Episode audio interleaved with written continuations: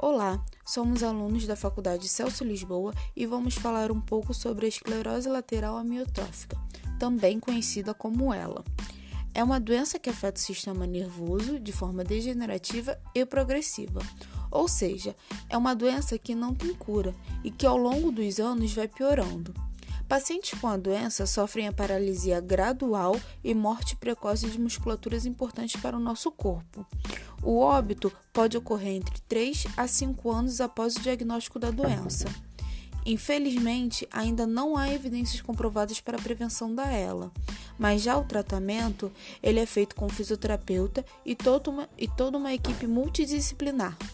A fisioterapia é uma etapa bem importante do tratamento, pois somos nós fisioterapeutas que acompanhamos minuciosamente cada perda de mobilidade do paciente. O objetivo é preservar a flexibilidade articular e a amplitude dos movimentos.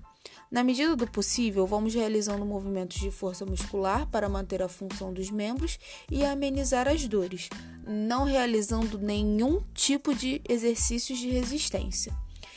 Esse é um breve resumo sobre a ela. Esperamos ter passado o máximo de informação para que entenda um pouquinho sobre a doença.